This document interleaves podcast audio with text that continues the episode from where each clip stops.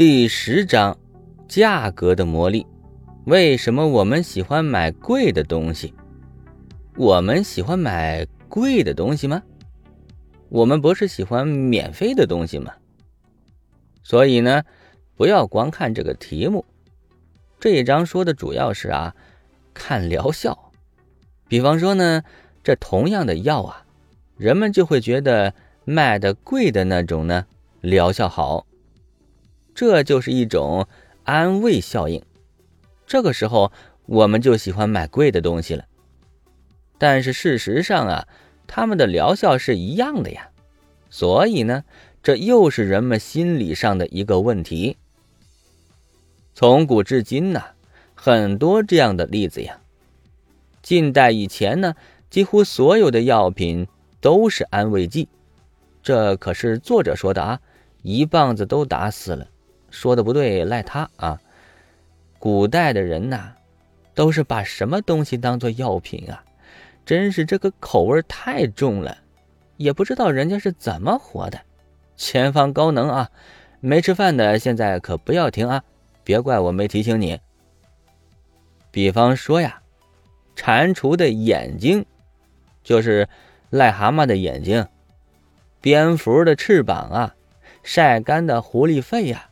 这以前，这都是治病的药啊。还有更狠的，木乃伊膏，就是把木乃伊呢磨成粉末做成的膏。据说呀，可以治疗癫痫、脓疮、皮疹、骨折、麻痹、偏头痛、溃疡，还有其他各种各样的疾病与创伤啊！我的妈呀，太刺激了！但是还有更刺激的、更更狠的狠活呀！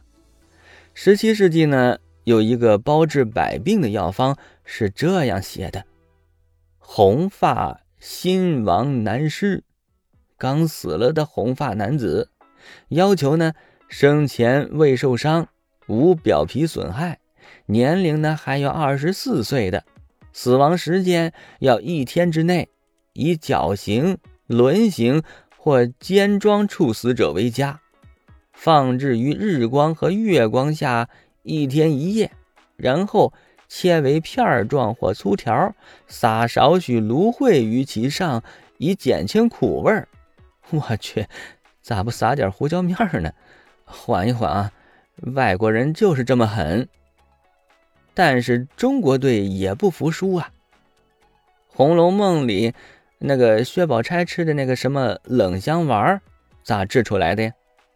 要用春天开的白牡丹花蕊十二两，夏天开的白荷花花蕊十二两，秋天开的白芙蓉花蕊十二两，冬天的白梅花花蕊十二两，还要在第二年的春分这天晒干。什么什么巴拉巴拉的，还有呢，鲁迅给他爹抓的药引子。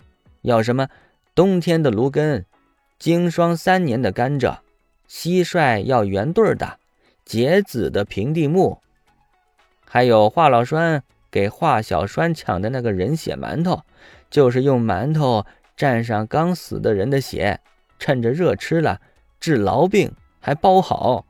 哎呀，这些个呀，能不能好他不一定，反正钱是花老了，对吧？越是折腾，钱花的越多呢，人们就觉得疗效就更好，包治百病，有可能有管用的吧？但是鲁迅写的那些肯定没啥用啊。这些事现在看起来不就是笑话吗？真是匪夷所思啊！但是到了现代，你以为就没有这事儿了吗？作者说了。医院的好几种手术疗法呀，其实也都是安慰剂，本身呢并不管用，但是患者心里呢就觉得做了手术就好了，所以实际达到的效果是管用的。比方说呢，胸廓动脉结扎手术，有人做了个实验，一组的病人呢正常做了这个手术，另一组的病人呢，医生给他们把胸廓开了一刀，然后。啥也没干，又给缝上了。结果是咋的？不管是那个真正做了这个手术的，还是给他假装做了这个手术的，都觉得自己好了。哎，就是这么神奇。你觉得行，他就行。刀子不管用，他心理上管用。其他的疗法呢？还有膝部关节痛、关节镜手术呀，切除腹部疤痕组织的手术呀，治疗帕金森的脑部手术呀，都被证实是安慰剂效应。患者呀，就是欠折腾，折腾折腾就管用了。这人呢，就喜欢自己骗自己呀，还喜欢花大钱请别人来骗自己呀，跟上一章差不多。这呢？就是暗示的作用，暗示起作用呢，就是因为人们的信任。患者呢，只要看到医生来了，他只要来了，还没看病呢，就心安了不少。只要医生是专家，患者就更加放心，好的更快。只要大家都说这个药好，患者吃了还真就管用了。但是既然假装做个手术，跟真正做手术，它效果一样，便宜的药呢，跟贵的药效果也一样，那我们不就应该让患者的脑袋清醒一下吗？你省省钱不好吗？既然是一样的效果，你有钱烧得慌吗？所以呢，像以上这些个劳民伤财的安慰剂疗法，还应该在我们现在这个追求科学和真理的社会里存在吗？但是呢，或许这样的疗法，它可能也是科学的，因为它能给我们的心理产生影响啊。只是我们还没有研究透这个心理上这个问题，是吧？你科学还没有发展到那个程度，你凭什么就说人家是伪科学呀？而且人家很多安慰剂疗法，它也确实管用啊。再有。我们如果要继续破除这些好像迷信一样的疗法呢，就得做实验。做实验呢，就得有一部分病人不是真正给他们做那个疗法，而是假装的。